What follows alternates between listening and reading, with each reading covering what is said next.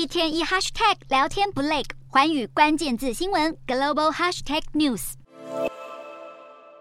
缅甸自从民主政府领袖翁山苏姬倒台之后，从二零二一年二月被军政府夺权以来呢，他们就失去了众多的外国投资跟国际援助，加上新冠疫情跟国内动荡的局势哦，他们的经济非常的惨烈，许多人在当地呢根本就找不到工作或出路，于是有大量的年轻人呢就选择到海外去工作，走上了移工人生。而对于缅甸的打工人来说呢，日本是他们的第一选择，毕竟日本的社会经济发展是相对成熟的。而且高龄化很严重，不少产业的基层人力需求呢，刚好就靠这些外来的人口顶上去了，正好与缅甸大批的人力出口形成了一个互补。就根据统计，去年十二月，缅甸报考日语鉴定的人数大概是五万多人左右，在所有的外语当中是冠军的。那今年的报名人数呢，更是暴增到了十万人，翻了一倍。可见现在去日本打工生活，成为许多缅甸人的梦想。不过去日本打工有好处也有坏处啊。坏处就是日币在这一年来的这个持续疲软呐、啊，是让这个赚日币换成家乡币种的打工族非常非常的头痛。因为这个汇差换下去，你赚的血汗钱就等于是打了七折或八折一样，那真的是很心痛。而且日本的通货膨胀率是飙上了四十年来的最高点，也让打工族能在当地存到的钱是持续的缩水。缅甸人虽然对日本是趋之若鹜的想去，但很多东南亚或者其他国家的移工，现在只是把目光海外淘金的目标。呢，转向了澳洲